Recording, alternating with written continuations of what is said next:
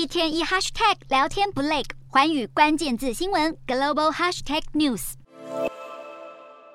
解放军军机频繁扰台，军舰逼近海峡中线，亲门踏户挑衅行径，推高台海冲突风险。美国中情局局长伯恩斯在当地时间十六日播出的专访中，就对此提出严正的警告。除了警告习近平犯台野心不容小觑之外，伯恩斯还进一步强调，习近平正密切关注俄军在乌俄战争中的军事表现，同时指示麾下将领在二零二七年之前做好开战准备。伯恩斯认为，未来十年内台海爆发军事冲突的风险会越来越大。不过，对于两岸潜在危机，美方显然已有所准备。不止美国日益重视中国构成的地缘政治威胁，英国国会下议院外委会当地时间十八日，针对翻新今年稍早拟定的外交国防安全政策综合检讨报告，发表报告建议书，提到中国对台军事态势越来越具侵略性，外交政策强势独断，让台海冲突风险升高。外委会指出，台湾是英国在印太地区利益的核心部分，因此呼吁英国政府未来向中国表达对区域情势疑虑时，应该更坚定明确，表明反对改变台海现状的重要性，而要是中国胆敢侵略台湾，将大大破坏英中关系。